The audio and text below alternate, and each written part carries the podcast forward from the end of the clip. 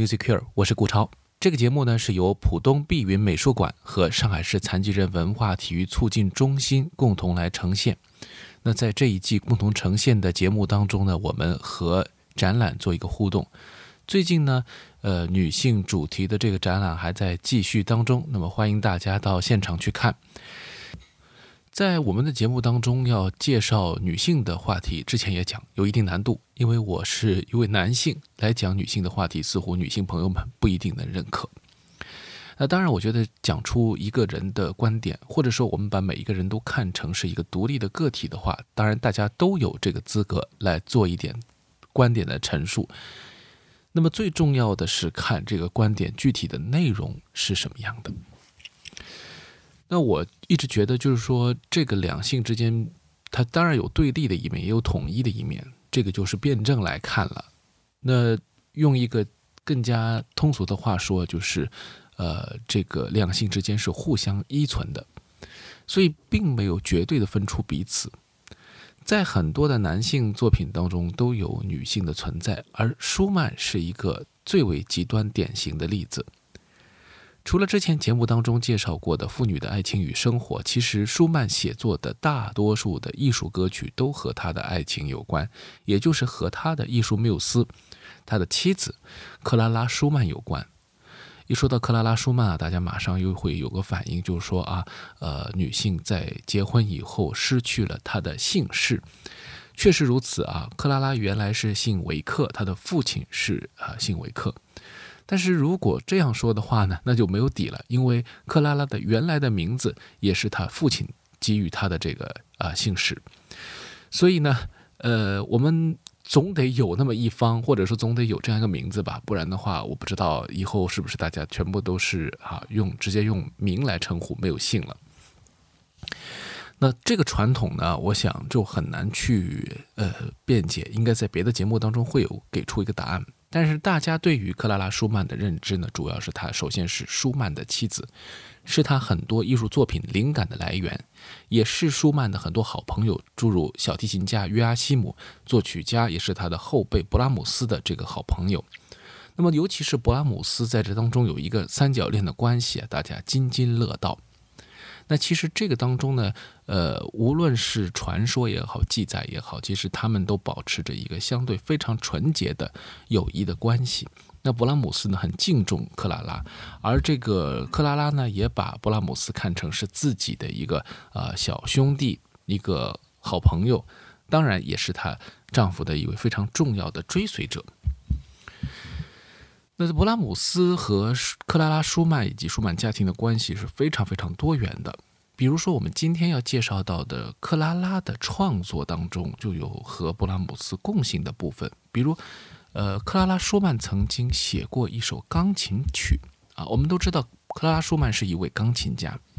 那么，他的漫长的这个职业生涯当中，不光是培养了很多的后人，而且他演奏的这个呃水准也很高，也帮助。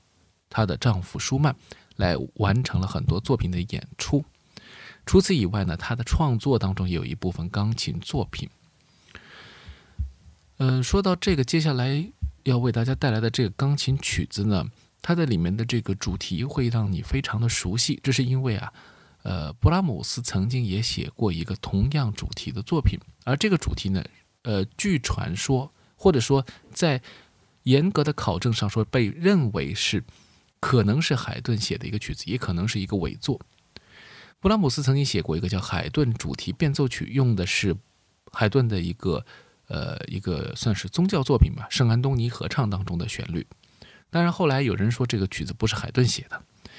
那么克拉拉呢，也在他的这个钢琴曲当中用到了这个作品。那么这首即兴曲叫做《维也纳的回忆》，那么正好写的就是维也纳古典乐派的这一位啊。鼻祖级的人物海顿的这个旋律。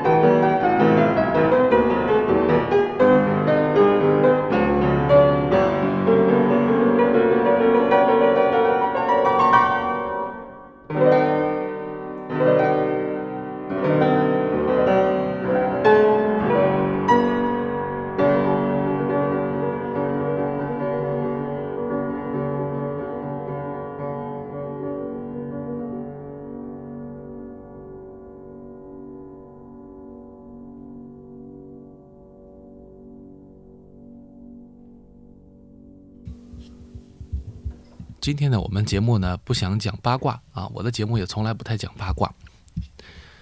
那克拉拉呢，其实她从小都是一位音乐神童。作为女神童啊，她的命运比门德尔松的姐姐要更好一些，因为父亲呢是相对来说支持女儿的这种天才的，并且呢也希望她在舞台上崭露头角。但是很神奇的是，克拉拉在八岁的时候就见到了十七岁的舒曼，两个人就非常的有情投意合的感觉。也是因为这样一个原因啊，呃，或者说也包括舒曼的身份地位等等，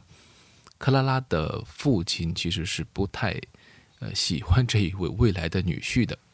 所以两个人之间的关系非常的微妙，也很艰难。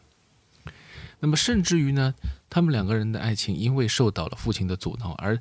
被当时的时代所抨击，因为当时呢鼓励自由恋爱的这个气氛非常强烈。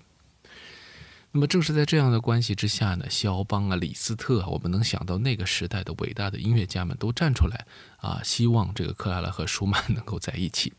那么可以说是轰轰烈烈的一件事情了啊！现在说起来的话啊，非常的正能量的一个绯闻。那么在这样的一个呃背景之下呢，确实。舒曼就会有很多的作品来提献给克拉拉，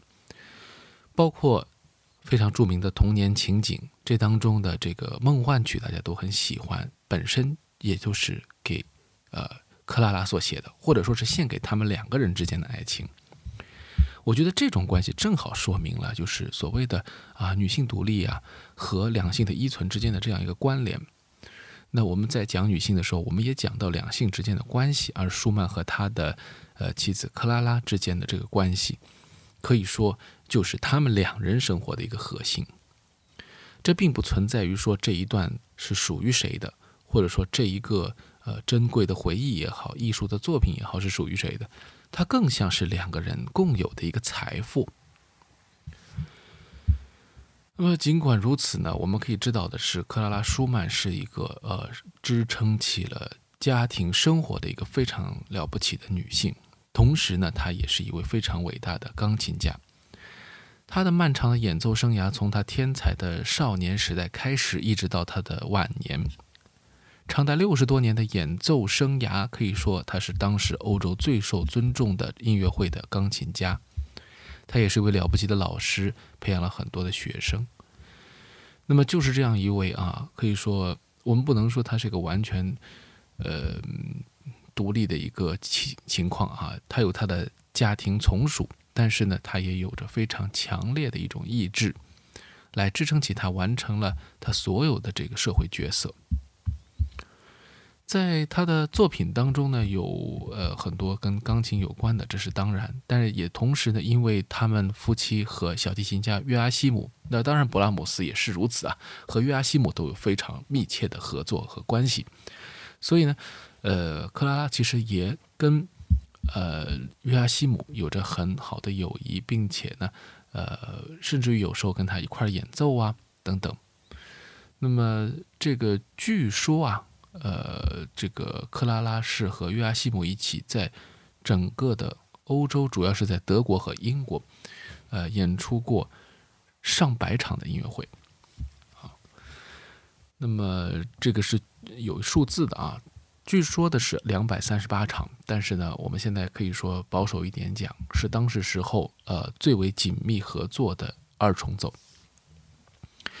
或许也因为如此啊，克拉拉给约阿希姆也写过小提琴与钢琴的二重奏作品，比如下面我们会听到的这一首浪漫曲。